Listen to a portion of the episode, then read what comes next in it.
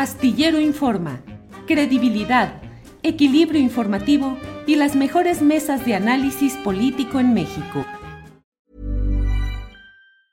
Hiring for your small business? If you're not looking for professionals on LinkedIn, you're looking in the wrong place. That's like looking for your car keys in a fish tank.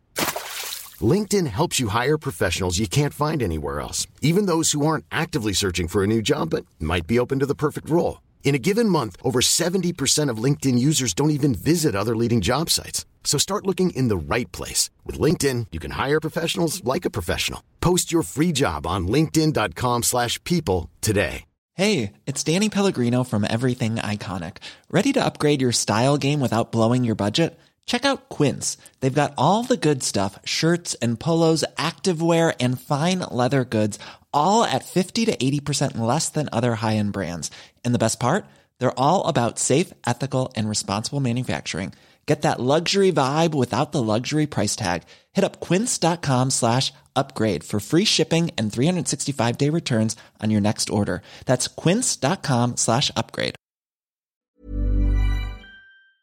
Fernando, buenas tardes. Julio, muy buenas tardes. Un abrazo siempre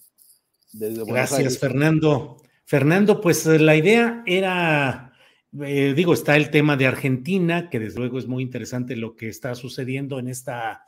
en este tema lamentable del atentado contra Cristina Fernández de Kirchner, y está el otro tema de lo que sucede, lo que sucedió ayer en la votación de Chile. Lo que nos quieras decir, el tema que quieras abordar, lo que nos quieras plantear, Fernando, por favor. Pues en ambos casos, Julio, estamos todos estremecidos, me parece. Eh, son, son dos tipos distintos, pero al mismo tiempo coincidentes en más de un sentido. Dos tipos de sacudida histórica que, que creo que nos presenta un, un plano de advertencias políticas, eh, filosóficas ciertamente,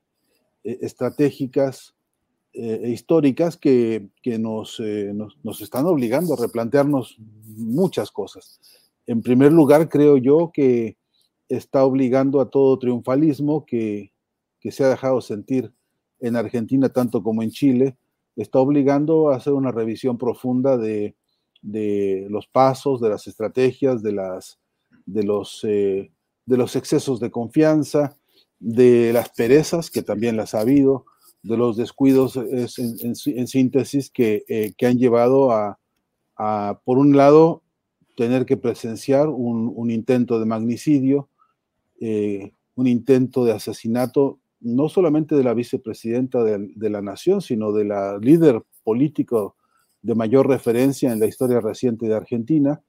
eh, con todo lo que eso conlleva, a título de, de, de, dónde salen las fuerzas, los intereses, las motivaciones y los financiamientos incluso de este caso, de este episodio. Y luego, por otra parte, en Chile, revisar eh, en simultáneo eh, qué pasó, en qué, qué, dónde vinieron la, los excesos de confianza, dónde, dónde apareció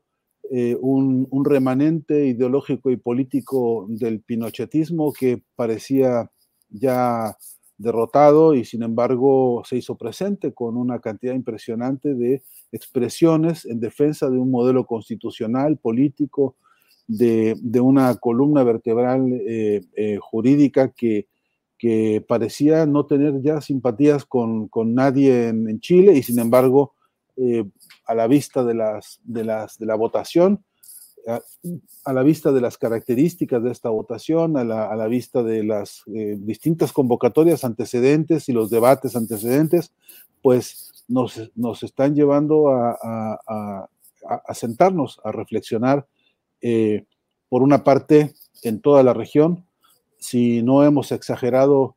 eh, la medida de los triunfos, si los avances que creemos que son sólidos y firmes realmente lo son, si, si, si no hemos confiado demasiado en a veces la política de redes o la, la, política digital y se ha abandonado el trabajo de campo, el trabajo en los territorios. Eh, bueno, una cantidad importante de preguntas que eh, estos dos episodios nos han hecho, nos han estremecido, estremecido, en todo el continente. Creo que la tarea inmediata es sentarse a encontrar respuestas que, que eludan toda justificación y toda, y toda este, eh, disculpa o, o exculpación este, para entrar a hacer un trabajo que creo que es de lo que menos se ha hecho, que es el trabajo de la autocrítica. ¿no? Sí, Fernando, eh, difícil explicar el proceso chileno con el estallido social, movilizaciones callejeras, eh, irrupción de nuevos eh, actores políticos, luego la convención constituyente con una enorme presencia de gente de izquierda, no necesariamente, no partidista, independientes muchos de ellos, jóvenes y la propuesta y una derrota total también a la derecha en la constitución de esa convención por el número de, asientos disponibles, en la que la derecha quedó arrinconada. Y sin embargo ese proceso se topa hoy con un no contundente en, en esta situación del plebiscito de ayer que tuvo voto obligatorio. Los ciudadanos tuvieron que, votar obligatoriamente, salvo excepciones justificables. Pero,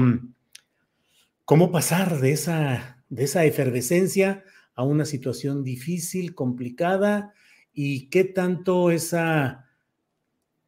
eso en el fondo puede ser, Fernando,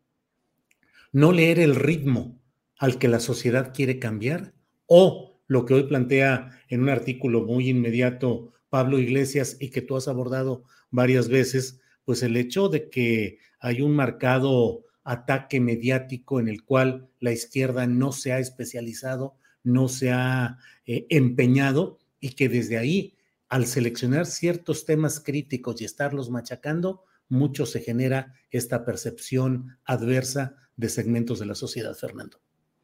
Sí, creo que hace bien primero decir que este resultado de Chile ayer no es que sea irreversible, ¿no? Todavía habrá oportunidad de, hacer replanteamientos, el propio presidente Boric ya lo ha dicho, eh, eh, un, episodio como este con un, con un resultado, lo voy a decir suavemente, con este tropiezo este, y, con sabor a fracaso en más de un sentido, este, eh, no significa que ya haya, haya terminado la, la, batalla, porque es verdad que todavía faltan por expresarse otro conjunto de estrategias este, históricas y políticas que en Chile eh, han venido amasándose y estoy seguro que eh, que a estas horas el propio pueblo chileno y los distintos referentes de sus liderazgos estarán haciendo un recuento interesante, importante frente a esta nueva situación que se da. Pero es también cierto que eh, tanto para el caso chileno como para el caso argentino, y yo diría que para el caso de casi todos los movimientos progresistas en, la región, eh, tenemos que encarar un día con, con alguna metodología eh, de verdad útil eh, la revisión profunda del fenómeno lo que llamamos la lucha, la batalla, la guerra mediática. Yo creo que todavía no, no, no hemos logrado que la agenda política de la región, la agenda política del progresismo en la región tenga el tema de la lucha mediática como, como un tema central. Eh, vale decir este, que en, este, en, este, en estas manifestaciones populares posteriores al intento del magnicidio en Argentina, la movilización popular que ha sido desde luego más rápida que sus líderes, eh, eh, contuvo, contiene en sus enunciados en la calle, eh, se escuchó una y otra vez a la gente decir, esto es el producto del odio que los medios de comunicación nos están inyectando permanentemente. Creo que en esa agenda de ese momento de la movilización de las bases, ya hay una ruta muy clara para poner eh, acento particular en el tema de la, de la, manipulación simbólica a través de los medios, de la manipulación mediática y del odio. La palabra odio se ha vuelto en este momento una categoría de urgencia jurídico-política, de urgencia filosófica, política, que tenemos que poner sobre la mesa a discutir a fondo. Sus fuentes, sus características, sus alcances, sus repercusiones este, en toda la región. Em, pero es también cierto que eh, si los modelos y los poderes hegemónicos oligárquicos de cada uno de los países y de sus alianzas regionales han hecho de las suyas en términos de ofensiva y agresión mediática, Eh, por cierto que no podemos nosotros sentarnos a llorar la leche derramada y, y, pensar que somos para siempre y seremos para siempre víctimas de una especie de suprapoder ante el cual nada podemos este, hacer ni, y nada podemos ensayar. Y hay que dar una discusión de fondo, ¿no? entre otras cosas, discutir qué concepción tenemos realmente de la estrategia comunicacional, porque incluso entre las filas de los más progresistas se podría rastrear y se podría identificar corrientes de pensamiento imitado del modelo hegemónico de la, idea mercantil de la comunicación. Se podría identificar con, con más o menos facilidad a personajes e incluso responsables de estrategias de comunicación, repitiendo los modelos de las escuelas norteamericanas o de las, los modelos de las escuelas europeas, incluso algunos recetarios de la publicidad que parece que han, han, han encarnado ya como como tatuados en la, en la lógica de cómo ha de manejarse la comunicación. Y creo que no hemos dado el salto epistemológico, cualitativo y político y de sensatez, que es reformular toda la estrategia y todo el pensamiento de la comunicación para dejar de pensarla en términos, digamos, complementarios a la acción política y empezar a entender que la propia acción política, por definición, es comunicación, que, la, que el concepto de comunicación, en una de sus más importantes acepciones, radica justamente en poner en común, en construir comunidad y que esto ya de suyo eh, exige el despliegue de, y, la colección, el acopio y la sistematización de un montón de ideas y de aportaciones que hemos venido conociendo, este, eh, eh, bueno, y casualmente de la, de la, de la experiencia chilena, ¿no? Julio, tú y yo, que vivimos una, una, somos compañeros de una parte de nuestra generación universitaria, Alguna vez en México vimos venir a, Salvador Allende a pronunciar un discurso en la Universidad de Guadalajara en la que a todos nos iluminó un montón de caminos y de tesis y de, y de propuestas que siguen vigentes en términos de su, de su tarea, eh, de, su cumplimiento político e histórico, y que en algún momento nos, nos abrió y nos educó sobre los grandes, importantes debates de la revolución, por ejemplo, por la vía de la lucha armada, o la revolución por la vía de la, de la, de la democracia y de los modelos democráticos. Este, eso, eso en este continente sigue teniendo una gran vigencia, pero no, no hemos visto que de esa, digamos, discusión teórica y política de aquellos años al presente hubiésemos logrado, por ejemplo, la experiencia chilena en materia de comunicación, de la cual Matelart dejó testimonios y, y, documentos extraordinarios, o la, y la propia lucha popular en las bases de la de la movilización de los obreros chilenos en defensa del,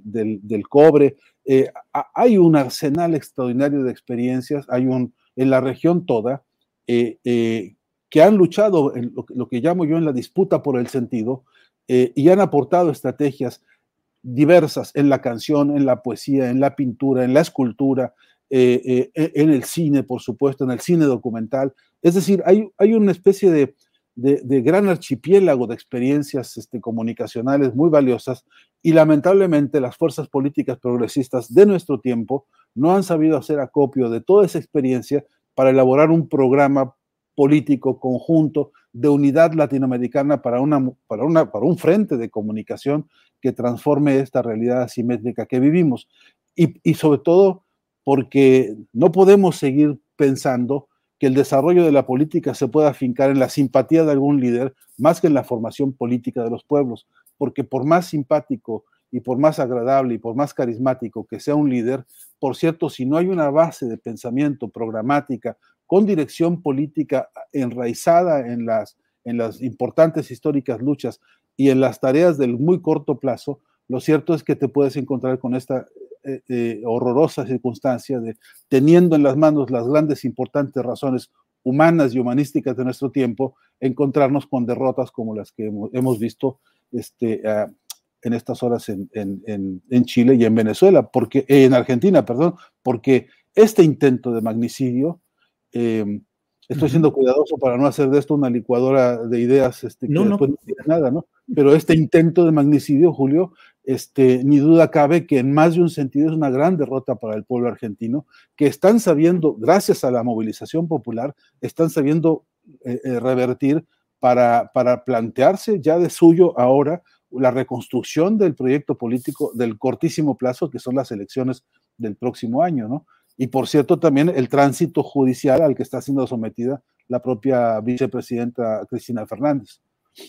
Fernando, una, hablamos de Argentina, eh, acusaciones judiciales contra la vicepresidenta y figura notable, casi diría yo, ya catapultada hacia las elecciones del año que entra, Cristina Fernández de Kirchner, eh, pero tratan de limitarle el camino mediante esta acusación que implicaría 12 años de cárcel e inhabilitación de por vida para ocupar un cargo público. Y por otra parte, se da este momento en el cual también ha sido lamentable y vergonzosa la reacción de muchos medios de comunicación de Argentina y de otros lugares cercanos, donde se ha hablado de que pues, si fue un montaje, si es una forma de evadir la responsabilidad judicial para habilitarse para las próximas elecciones. ¿Qué es eh, lo que te parece más preocupante de este escenario, Fernando? Eh, lo, más grave de todo es que el poder judicial en Argentina está, ha sido cooptado por la derecha y por la ultraderecha.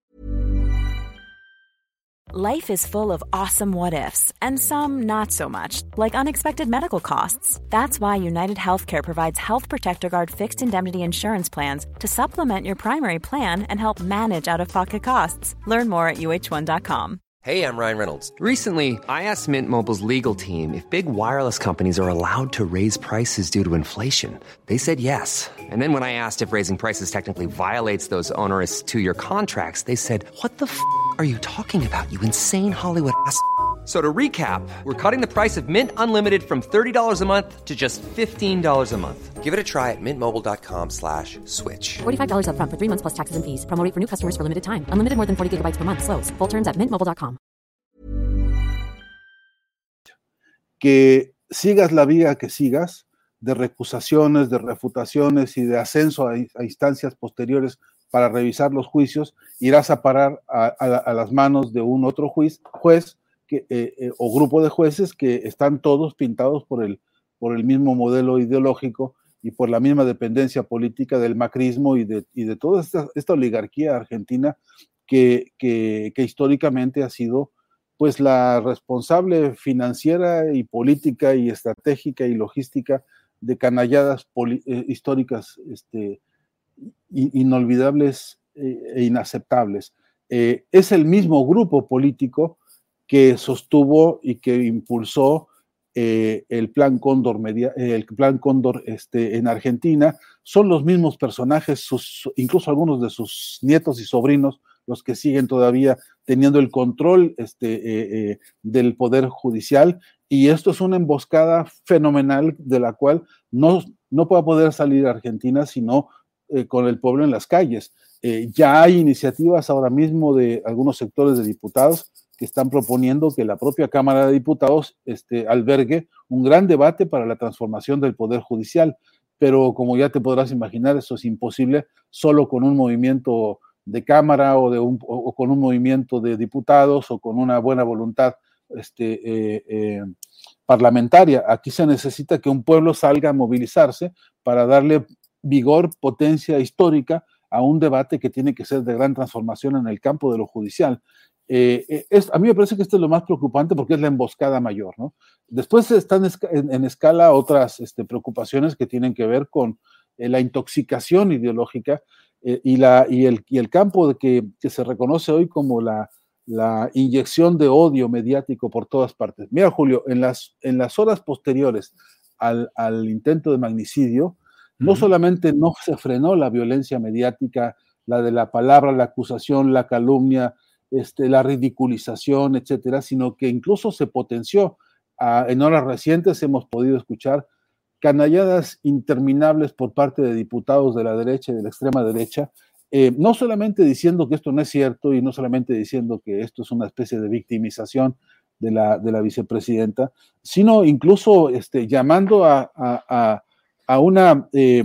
a una descalificación del, propio, del propio poder popular este, eh, eh, de, de, plano y francamente despreciando la movilización en las calles, eh, tratando de, de, manadas y tratando de, estoy siendo cuidadoso para no, no ir a decir algún, alguna impertinencia como las que se ha oído, pero insultando a la gente diciendo que como borregos o como masas irracionales han salido a las calles porque han sido manipuladas por el kirchnerismo. Eh, esto tiene su gravedad porque lo que están haciendo no ha sido eh, retraer en nada el, clima de, ni serenar siquiera el ambiente eh, de, agresión, de ofensa y de violencia mediática, sino que, te repito, han levantado la apuesta y, y, es verdad que los, que los que parecían incluso más calladitos, más modestos, más, más, más cuidadosos, en las horas recientes han, se han desbocado este, con afirmaciones eh, en verdad, en verdad muy, muy, muy peligrosas, muy ofensivas, sobre todo, pero además muy provocadoras. Y este es el clima violento en el que creo que, este, que se presenta otra de las grandes dificultades. Y la, y la otra quizá que habría que mencionar es que eh, todavía no, no hay respuesta, por lo menos hasta estas horas recientes no la he podido ver por ningún lado, respuesta de convocatoria a un gran encuentro, una respuesta de unidad de los movimientos y de los frentes, por ejemplo, del movimiento obrero argentino, que, que, que tiene una, orientación muy clara este, hacia el kirchnerismo y en defensa de la propia vicepresidenta. No, no se ve lo que yo llamaría ahora un gran congreso por la democracia desde las bases que permitiera mostrar no solamente el músculo de la movilización, sino un programa de acción del corto, mediano y largo plazo, considerando, repito, que de aquí a diciembre tiene que completarse el proceso de juicio este, eh, a que está siendo sometida Cristina Fernández, y luego, por supuesto, la, perspectiva del año próximo, que es de un año electoral en el que se decide la próxima presidencia de la nación. De modo que si en este momento no, no, no, no se logra una gran convocatoria de unidad y de debate y de, y de posicionamiento de los frentes progresistas de izquierda o lo más avanzado de partidos, fuera de partidos, de movimientos sociales y de personalidades en lo que, en lo, en lo particular este, ya han firmado muchos documentos solidarios y de, rechazo a, este, a esta locura y esta, este, este intento de asesinato. Eh, eh, te repito, el, es, urgente la presencia, digo yo, en el escenario político ahora frente a estas canalladas mediáticas y ante esta ofensiva de la ultraderecha eh, para poder también reordenar las fuerzas que pueden, que pueden ofrecer resistencia y cambio de corto plazo. Y eso todavía no se ve. pero mismo pasa si, vamos al otro lado de la frontera con Chile, mismo pasa que a estas horas deberíamos estar ya empezando a oír este, por dónde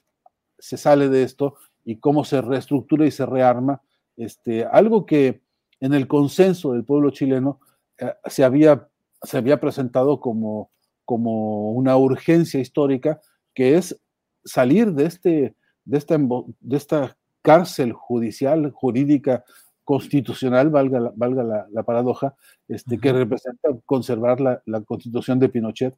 incluso con algunas de sus reformas aparentemente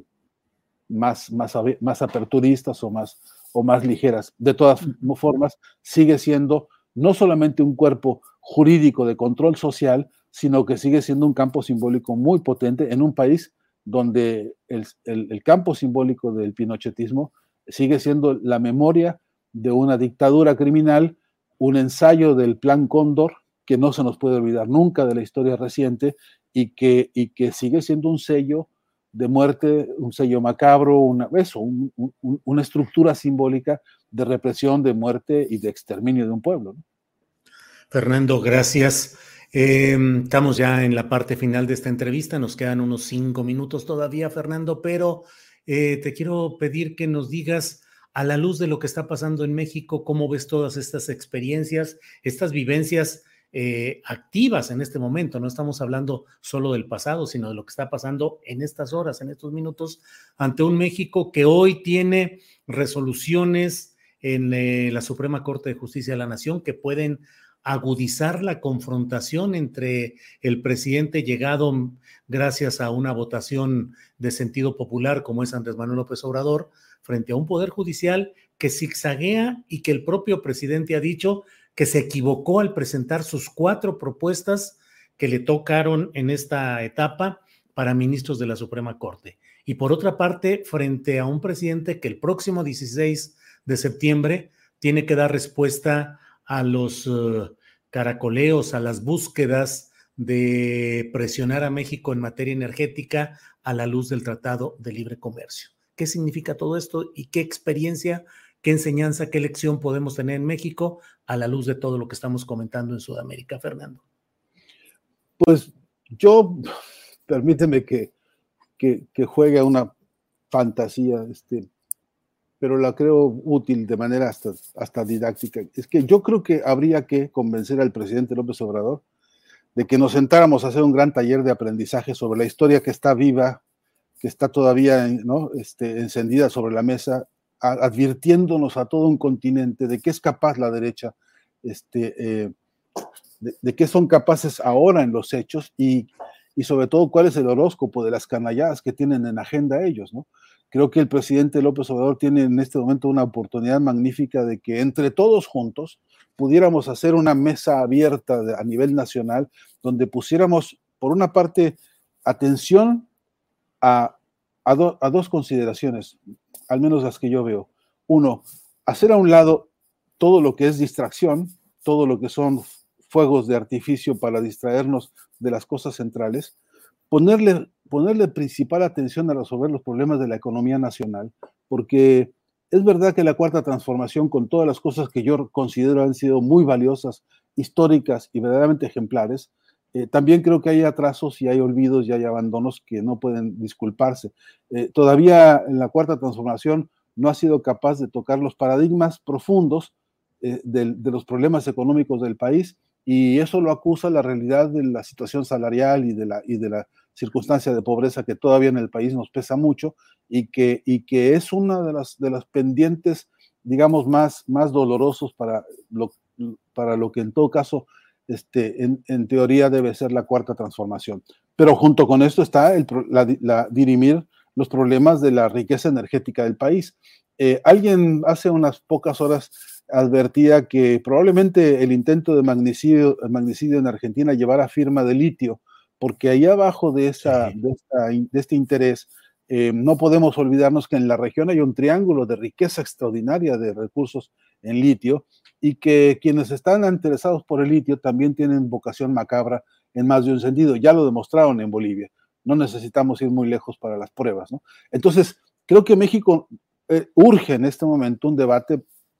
aleccionador, un, que nos permita estudiar la historia viva que tenemos, el libro abierto de la historia que tenemos ahora, y que el presidente se sentara con todos nosotros y con todo el país a discutir las, las digamos, los temas medulares que, que, deben atenderse de inmediato para no llegar a, a, la, a, la, circunstancia de que la Suprema Corte un día decida desembosarse y decir, bueno, mira, ahora todas las cosas que se te ocurren van a venir a parar aquí y todas serán ilegales y todas serán delictivas y todos van para la cárcel y todos quedan proscritos de la vida política, ¿no? Que ese es uno de los planes, ¿no? De lo que hoy se conoce como el lawfare, la guerra judicial, ¿no? Este, México tiene todavía, creo, un chance en la agenda política como para encender todas las alarmas y ejercer desde, desde las fuerzas de representación política más sustentadas en la base eh, una acción transformadora al respecto pero de nada bastaría que tuviéramos a un repertorio de jueces muy simpáticos y muy justicieros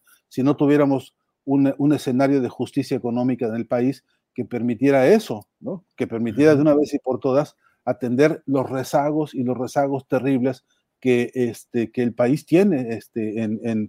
en materia, pues eso, de, de, de, empleo, de justicia laboral, de justicia salarial, de, de en todo caso, de, de cumplir con la deuda histórica que tiene todo gobierno frente a, las, a, la clase trabajadora y que justamente la cuarta transformación no ha terminado de poner en la agenda dura, ¿no? en la agenda que, que demuestre eh, eh, los cambios concretos y profundos de la matriz productiva del país, de la distribución de la riqueza, de la redistribución del, del, de los ingresos y, de los, y de los, del financiamiento del Estado, eh, en fin, es decir, condiciones de mayor igualdad este, eh, en oportunidades y en condiciones concretas, ¿no? No solamente muchas oportunidades de crecimiento, sino condiciones objetivas para que el crecimiento de la gente y de las bases sea efectivo y concreto. Creo que si no es ahora, no me puedo imaginar este, cuando se pueda tener todo esto en la mesa con los ejemplos claros que está la derecha mostrándonos en toda la región y este, hay, que, hay que pensar lo que está pasando en, Perú, no se nos olvide, ¿no? No se nos olvide que en, en, Brasil, este, un hombre que viene de los, del, del castigo, castigo duro y cruel y tremendo del Loafer como Lula da Silva está ahora recomponiendo un proyecto y que ahí también hay una promesa importante para la región y no se nos debe olvidar uno solo de los capítulos este, eh, eh, que hemos visto y vivido. Hay, hay riqueza histórica suficiente para que, en efecto, el presidente hoy, López Obrador, de una vez y por todas, abra toda su sensibilidad, toda su capacidad y toda su responsabilidad de respuesta popular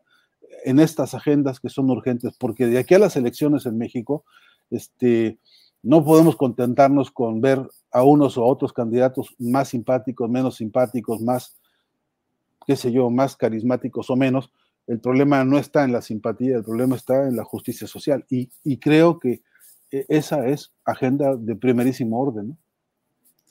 Fernando, pues muchas gracias. Muchas gracias por tus palabras, tu análisis y por compartirlo con el auditorio de Astillero Informa. Eh, horas y momentos eh, galopantes, cabalgantes, activos los que estamos viviendo y bueno, pues ya podremos seguir platicando un poco más adelante de cómo van las cosas. Fernando, a reserva de lo que desees agregar, yo te agradezco esta oportunidad. No, solamente este,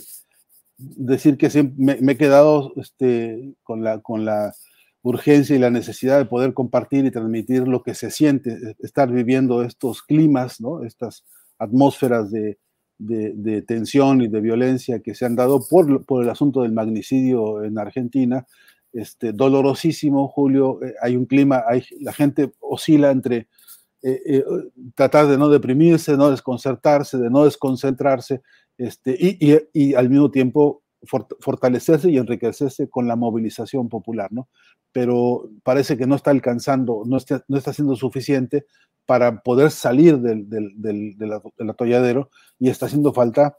pues, resolver un problema de crisis de dirección política que se está sintiendo muy fuertemente, ¿no? Y por, y, y, por otro lado también este, eh, poder compartir y hacer sentir de todos los amigos y compañeros que yo conozco chilenos este, que eh, con todo el entusiasmo que ayer acudieron a la votación y con todo lo que hoy están sufriendo y sintiendo y, desesperando, eh, hacerles sentir que, eh, que, el continente lo siente, el continente lo acompaña y que hay un espíritu, es cierto, solidario muy potente que está recorriendo toda la América nuestra, ¿no?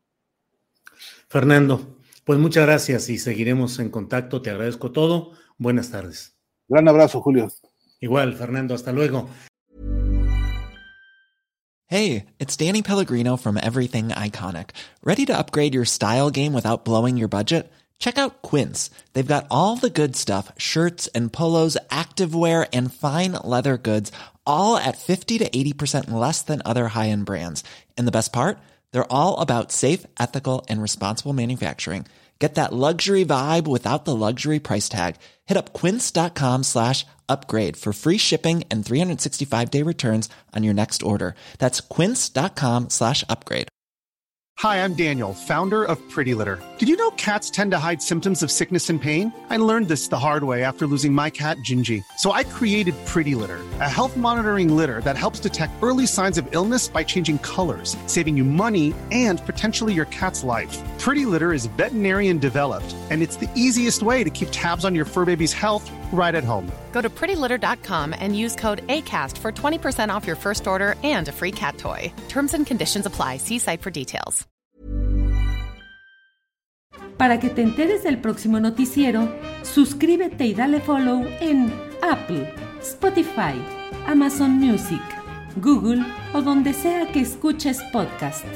Te invitamos a visitar nuestra página julioastillero.com.